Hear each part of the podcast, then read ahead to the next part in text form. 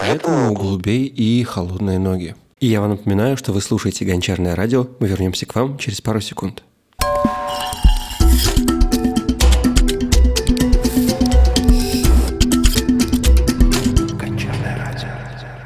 Здравствуйте, ребятки! С вами Александр Бердин-Лазурский, а это мой первый подкаст в поддержку проекта викерамика.ру.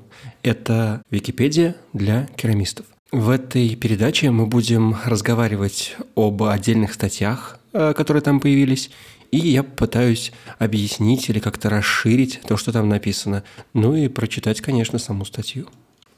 И начнем мы с оксида железа. Оксид железа – это очень важный для керамики материал – не только потому, что он используется как краситель в глазурях и в глинах, а еще потому, что он распространен повсеместно. То есть это один из самых распространенных оксидов металлов на Земле. Все горы, камни, они такого цвета, а, каких мы им знаем, только потому, что в них как раз а, содержатся какие-то части, какие-то примеси этого самого оксида железа. То есть, как несложно догадаться, оксид железа в керамике дает э, охровые цвета, коричневые цвета, красные и такие э, близкие к бежевому.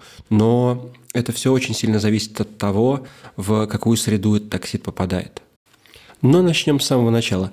Что из себя представляет оксид железа как таковой?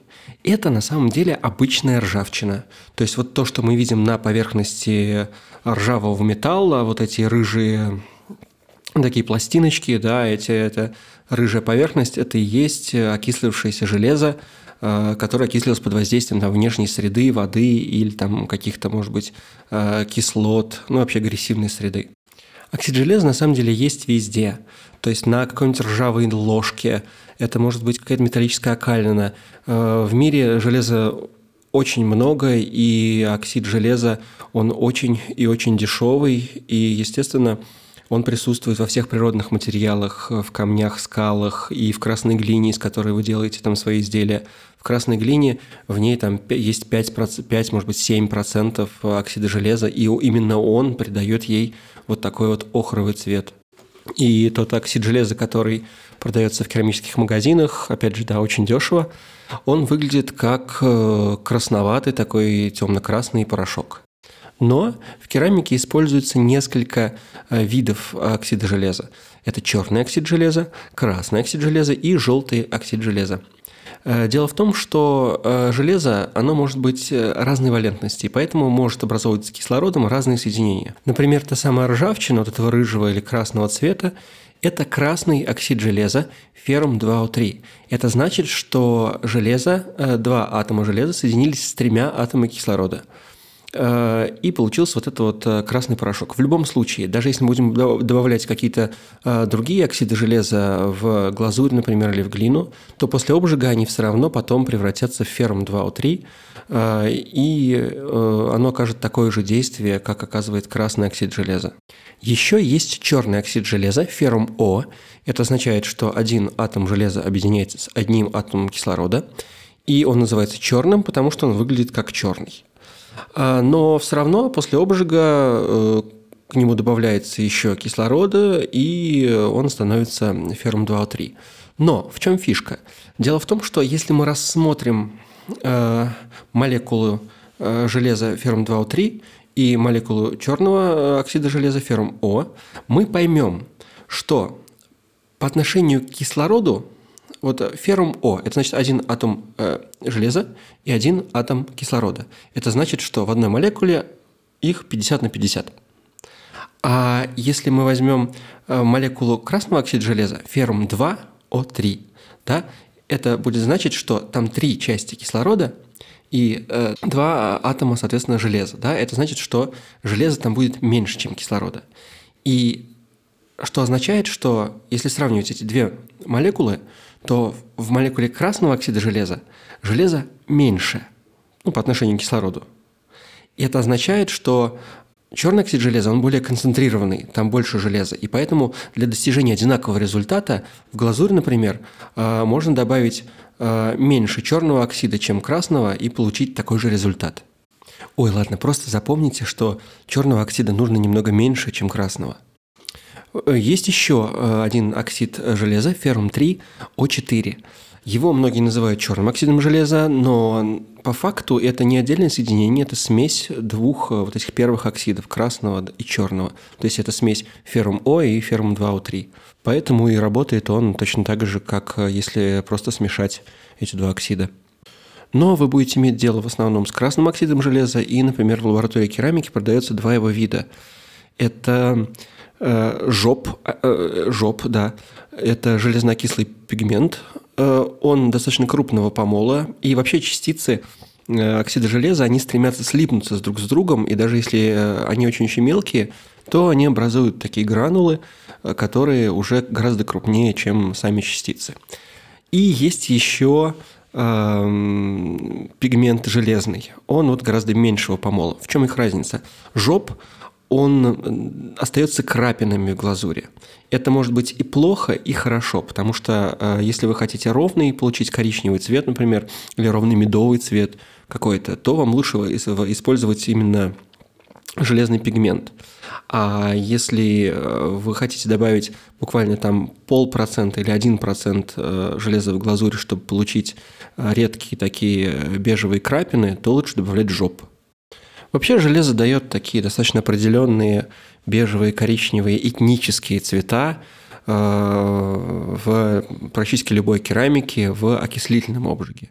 Но это не касается обжига восстановительного, потому что в, при восстановлении оксид железа, особенно в маленьких количествах, то есть до 1%, он становится голубым или зеленым. И на основе э, именно этого эффекта э, сделаны глазури, которые называются силадоны. Все эти прекрасные китайские чаши, вазы династии Сун, э, они как раз покрыты глазурью с добавлением оксида железа. Но это касается восстановительного обжига. А я напоминаю, что у нас у всех в основном печки электрические, и обжиг в них э, идет окислительный. Еще что важно знать э, по поводу железа, это то, что это один из самых безопасных красящих оксидов. То есть, если взять его в сравнении с, там, с оксидом меди или с оксидом кобальта, у которых там чуть ли не первый класс опасности, э, оксид железа безопасен для человеческого организма, то есть мы постоянно имеем дело с ржавчиной, конечно, есть и ложками не стоит, но оно не несет никакого вреда человеку, даже если оно там как-то выщелачивается из глазури. Поэтому, конечно, использование железа для окрашивания – это один из э, самых безопасных путей, если вы не уверены в качестве своей глазури или вы хотите быть, наоборот, э, точно в ней уверены. Поэтому, если вы хотите попробовать оксид железа да, и посмотреть, какие цвета он даст в ваших глазурях, вы можете добавить свою базовую глазурь. Базовую – это значит не окрашенную. Да, неважно, там базовая может быть прозрачка, базовая может быть белая – Э, вы можете добавить в нее некоторое количество оксида железа. Но сколько? Для оксида железа предельное значение э, это до процентов так, до 10, потому что он практически безопасен для человеческого организма. То есть один, половина процента, один процент – это либо мелкие крапинки, либо очень бледный такой цвет э, слоновой кости, особенно в добавлении еще 1% оксида титана. Э, железо с титаном очень хорошо сочетается вместе и производит очень благородный э, цвет слоновой кости, но это в высокотемпературных глазурях. А если вы хотите достаточно такой коричневый цвет, то будет э, вполне хватать 3-5%. И 7-10% дадут почти черный цвет, очень-очень насыщенный. Еще оксид железа – это очень сильный флюс. Именно поэтому красные глины, эти природные, они, как правило, плавятся при очень низких температурах, потому что всего там 2-3% железа достаточно, чтобы сделать из вашей матовой глазури глянцевую и потечную. То есть э, железо, оно может еще помогать выходить э, пузырям и затягиваться наколом э, в глазури, если они вдруг в ней есть. То есть если у вас есть прозрачка, в которой такая мутноватая из-за пузырьков воздуха, которые оттуда не успевают выйти.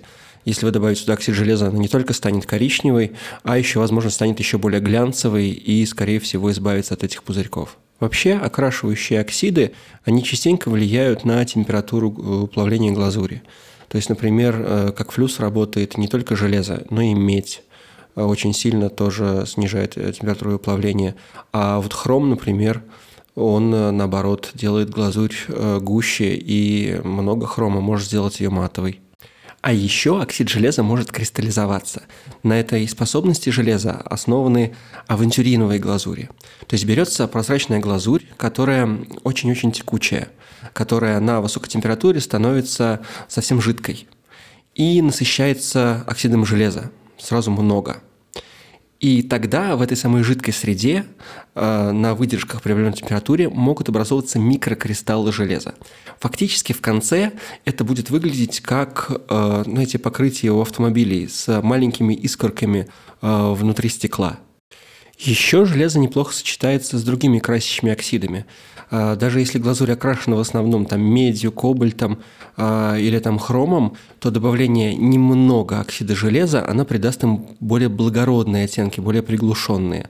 То есть э, цвета не станут э, такими яркими, а будут более землистыми, природными. Ну и, конечно, совершенно не обязательно покупать э, оксид железа в магазине, если вы хотите каких-то специальных эффектов. А, потому что можно добавить в глазурь просто немного красной глины, и оксид железа из этой красной глины, он просто окрасит вашу глазурь. Или, например, можно собрать какую-нибудь железную окалину, или можно собрать ржавчину и всыпать ее, перемешать в глазури, пусть будут там такие железные гранулы, и они не металлизируются на поверхности, они растворятся в стекле, железо очень хорошо в стекле растворяется, и получатся такие пятна рябые, а, коричневые, которые могут в принципе, на фоне каких-нибудь синих цветов, зеленых цветов выглядит очень-очень привлекательно.